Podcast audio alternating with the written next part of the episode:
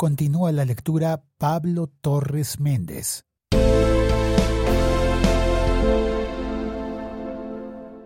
...4.1.6... Financiación. Los recursos del Programa Nacional Integral de Sustitución de Cultivos de Uso Ilícito, PNIS, se destinarán de conformidad con lo establecido en los planes de atención inmediata y en los planes integrales municipales y comunitarios de sustitución y desarrollo alternativo, y se buscará garantizar la eficiencia, la efectividad y oportunidad en su ejecución.